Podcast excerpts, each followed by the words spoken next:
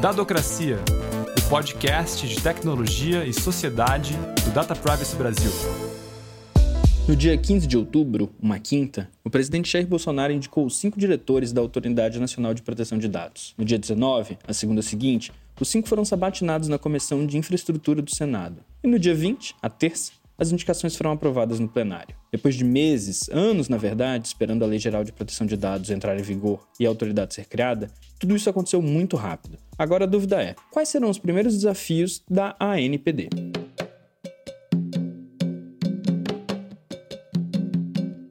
Eu sou o João Paulo Vicente e hoje aqui no Dadocracia, eu, a Bruna Santos e a Yasmine Favaro vamos conversar sobre os primeiros passos para a Autoridade Nacional de Proteção de Dados. Oi, Yasmine, tudo bem? Oi, João. Oi, Bruna. Oi, pessoal. E você, Bruna, como tá? Tudo bem, e vocês, gente? Oi, oi. Os cinco diretores da NPD são o Coronel Valdemar Gonçalves Ortunho Júnior, o Coronel Arthur Pereira Sabá, o Tenente Coronel Joacil Basílio Real. Os três são militares de reserva do Exército a diretora de Serviços de Telecomunicações no Ministério das Comunicações, Miriam Wimmer, e a advogada Nairane Farias Rabelo Leitão. E aí, meninas, me contem, vocês acham que o desafio é grande para os cinco botarem a autoridade de pé na prática? É um desafio interessante, porque esse é um órgão que está tá sendo aguardado né, desde o final de 2018, com a proposição da medida provisória 869, que fala e reintroduz a discussão sobre a criação da Autoridade Nacional de Proteção de Dados, mas que no modelo brasileiro alguns desafios estão colocados como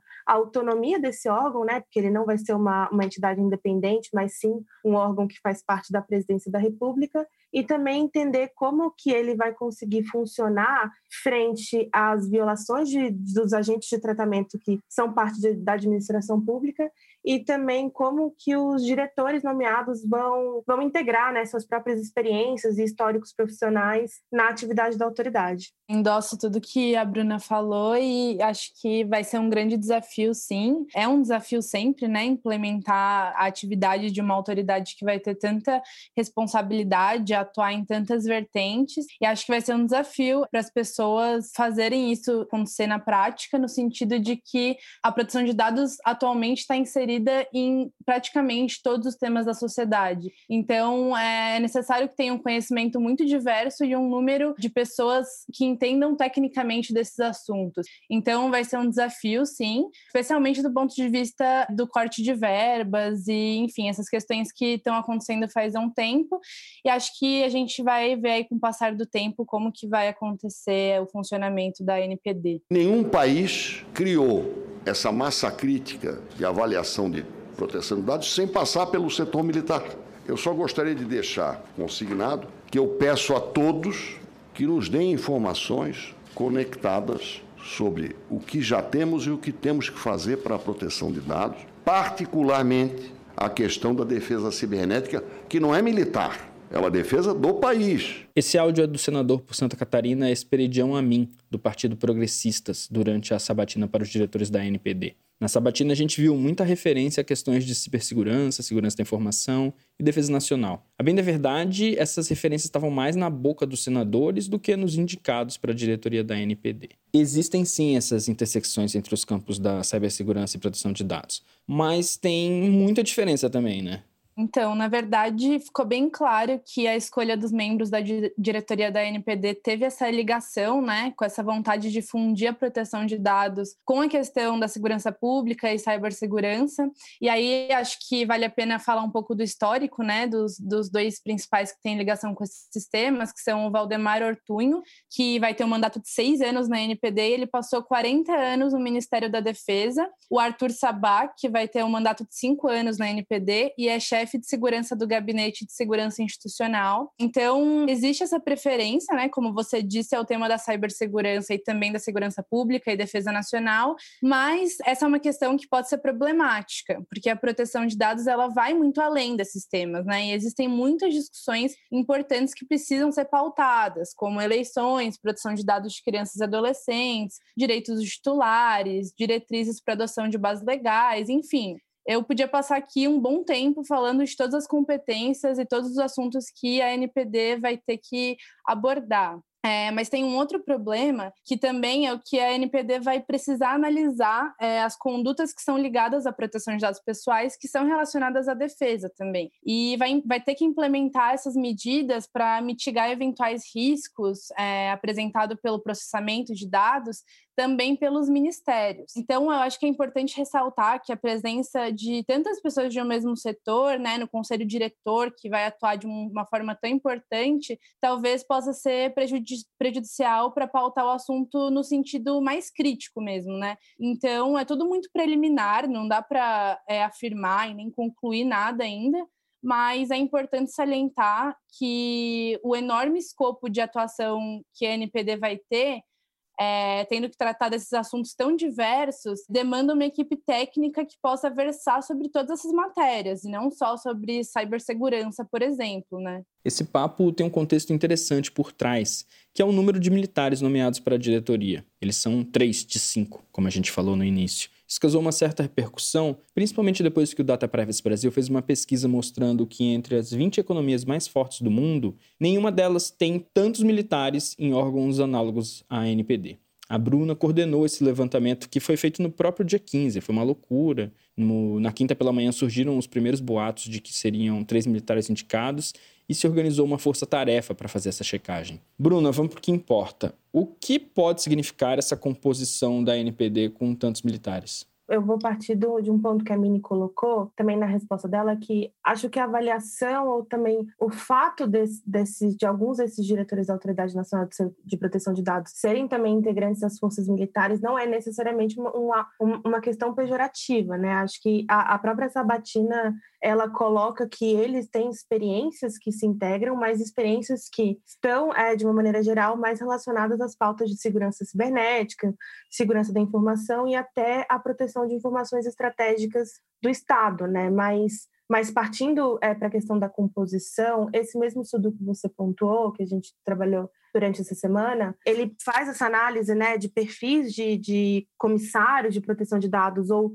diretores de autoridades, de autoridades das 20 maiores economias do mundo, e, de uma maneira geral, a experiência que a boa parte desses desses comissários e diretores têm se concentra muito mais num eixo de direito público, direitos humanos, litígio estratégico e que em países como a Rússia e a China e agora o Brasil a gente teria incidência de pessoas é, militares, né, e, e, e, integrantes das forças militares na pauta de proteção de dados, assim. E, e, claro que nada é conclusivo, mas acho que vale pontuar que a própria Sabatina ela deixa muito clara que, que essas questões não vão ficar longe né, da atuação da própria NPD, a segurança cibernética foi um fato mencionado muitas vezes, mas que mas aí nesse sentido vale pontuar que Nesse momento inicial, a NPD sendo o órgão que tem um papel fundamental na construção de parâmetros normativos que orientem a aplicação da própria lei, né, ela vai ter também que saber conceber essas diferenças entre tratamento de informações pessoais, atividade de segurança cibernética e até transparência de informações, né? E, e nesse cenário, a própria lógica do sigilo, que é muito pertinente à, à segurança pública, segurança cibernética e outras pautas relacionadas, é algo que não está muito alinhado com a proteção de dados, né? A gente tem uma lei que fala da preservação de privacidade, mas ela também fala da garantia de transparência e acesso a determinados níveis de informação. Então, ao passo que a LGPD tem transparência como um dos seus princípios, eu acho que é, vai ser interessante ver também como que o tema de segurança cibernética vai conversar com esse princípio básico e também a importância que vai ser a importância da própria autoridade em receber o posicionamento de vários outros setores também sobre essas questões.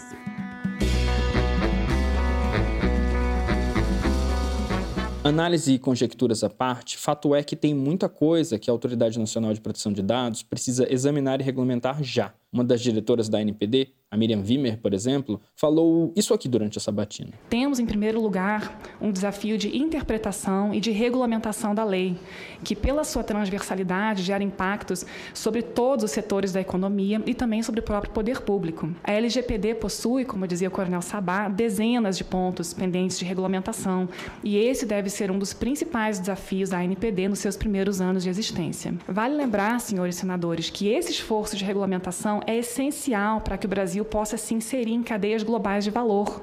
A economia digital é uma economia global e a regulamentação do capítulo da LGPD dedicado a transferências internacionais é urgente e essencial para que o Brasil possa, de maneira competitiva, participar desses fluxos globais. Já o Joacil Basílio Rael, outro dos diretores aprovados, chamou atenção para o relatório de impacto do uso de dados. Na realidade, o que mais sentimos falta foi de normas ou modelo para produzir a, o relatório de impacto que pelo menos até agora eu considero, não sei se os colegas vão considerar, mas o documento provavelmente o mais importante para as empresas, que a autoridade nacional, como está na lei, quando ela precisar, ela vai solicitar o relatório de impacto.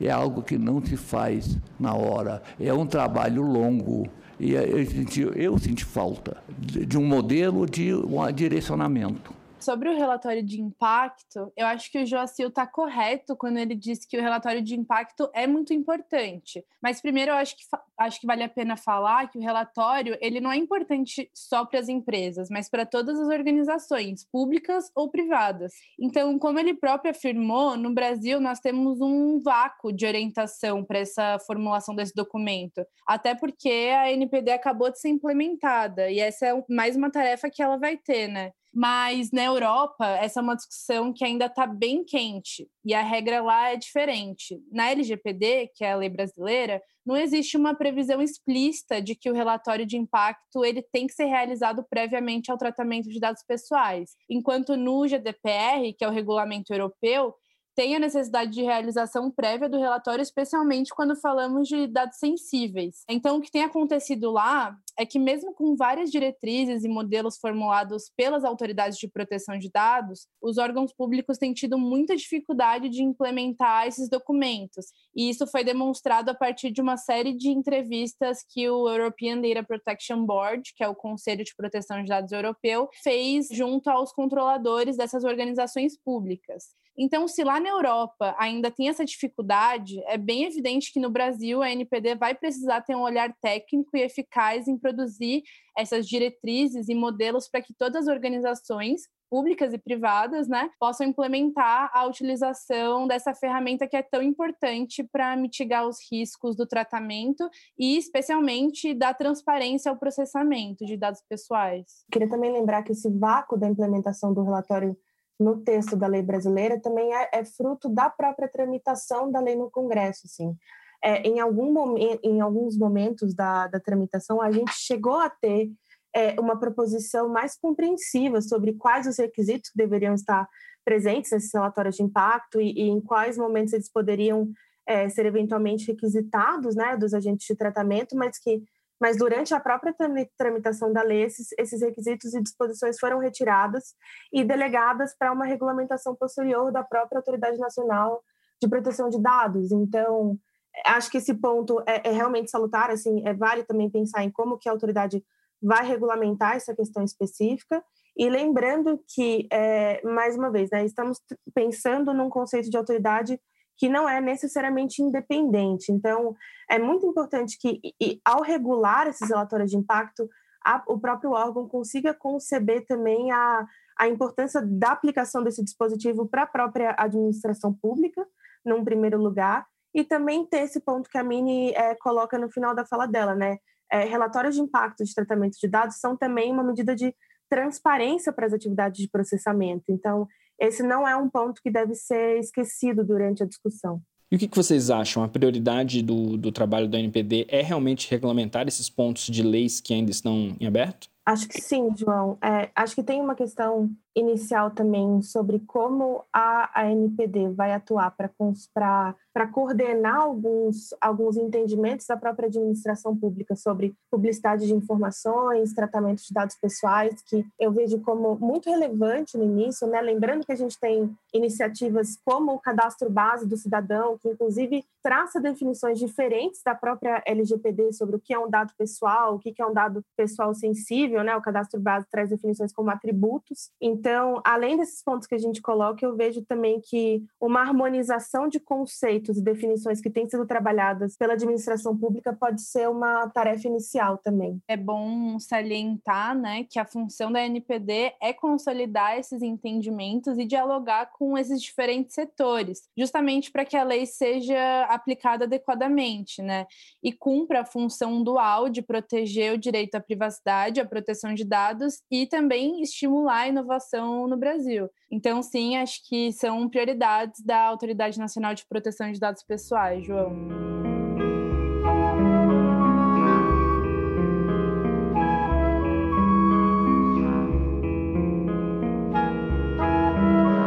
A gente começou o programa hoje falando desse receio do que uma autoridade composta principalmente por militares vai significar. E até por isso é importante entender onde a sociedade poderá participar da construção das prioridades da agenda da NPD. Outra das diretoras aprovadas, a Nairane Farias Rabelo Leitão, deixou muito claro que esse espaço para a participação da sociedade civil existe. Em alguns papéis mais importantes da NPD, a audiência pública será, na verdade, regra.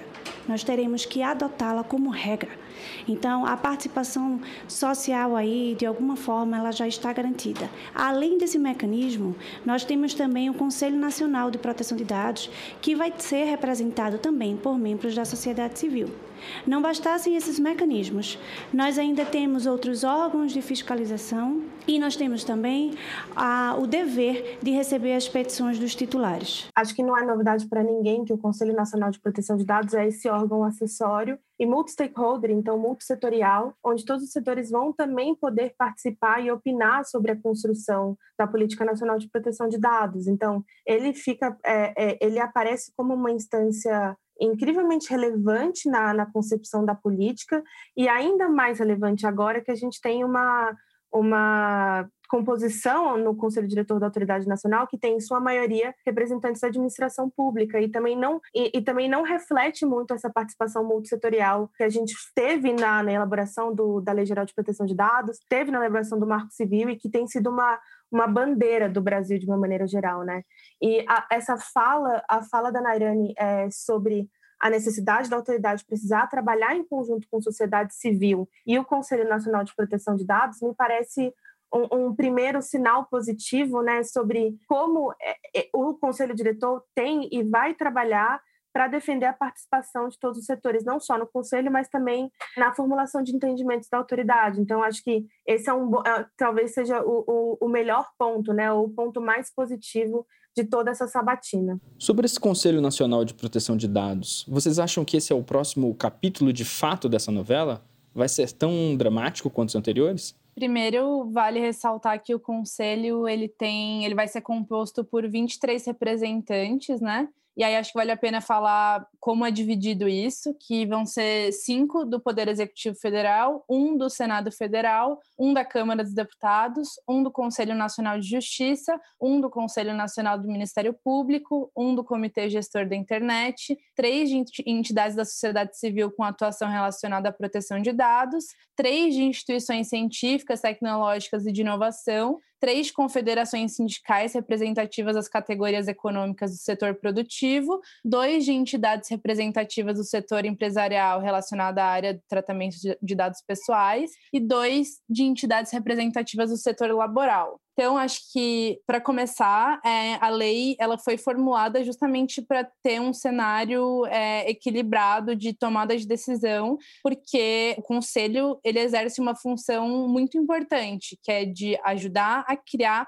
as políticas de proteção de dados é, pessoais que a autoridade vai implementar, fiscalizar também essa política e levar esse conhecimento para a sociedade através das mais diferentes medidas, né? Então, pode ser medidas educacionais, enfim. É, o conselho tem uma competência muito interessante que é de fazer é, a máquina da NPD girar, né? E fazer é, acontecer o que a NPD é competente para. Então, eu acho que esse, esse próximo capítulo ele é um capítulo super importante, porque o conselho ele vai ser essencial para a tomada de decisão e para fiscalização de tudo que a autoridade faz. E vai ser, claro, uma, um embate político decidir quais pessoas vão compor esse conselho, né? Mas é importante frisar que a própria lei já definiu como isso deve ser dividido, e acho que é importante que a gente tenha em vista que as pessoas que vão tomar essas decisões têm que ser desses diferentes setores e também ter diferentes orientações, né? Justamente para criar um cenário mais equilibrado, como talvez não tenha sido o caso da criação do conselho diretor, que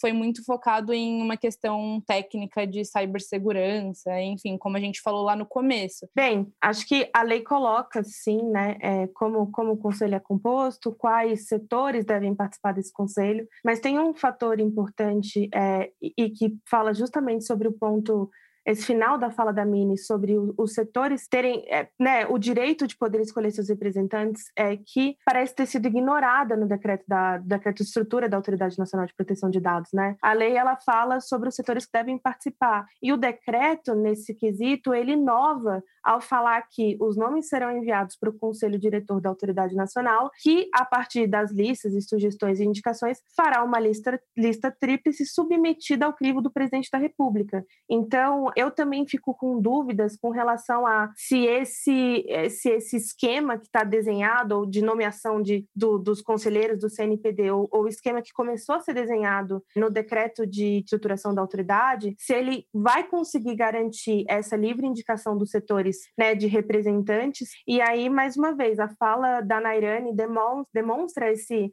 essa vontade de trabalhar né, com as indicações para o Conselho Nacional também, a gente pode tentar interpretá-la dessa maneira, mas pode ser um, um, ponto de drama nas próximas semanas, né? Seja se a autoridade também optar por regular como é de uma maneira mais específica como essas nomeações serão feitas, também pode ser um, um momento interessante para a gente ver como que a representação no Conselho de fato vai, vai ser facilitada. Me deixa em paz.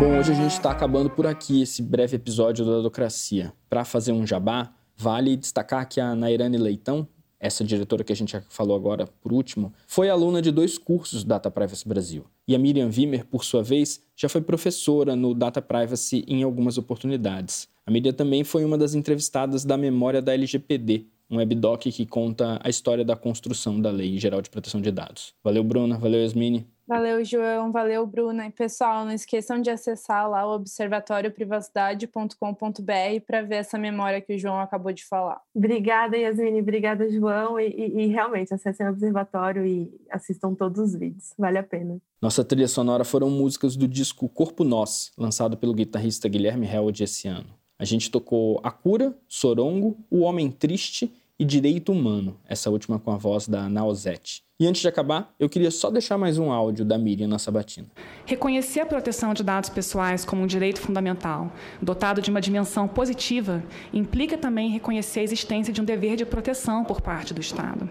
Em um mundo movido a dados, é preciso compreender, como dizia Stefano Rodotà, que a privacidade corresponde ao direito de manter o controle sobre as próprias informações e de determinar as, as formas de construção da própria esfera privada. A proteção de dados pessoais, justamente por viabilizar a construção dessa esfera privada, revela-se assim essencial para o livre desenvolvimento da personalidade. Um abraço e até a semana que vem. Tchau, tchau.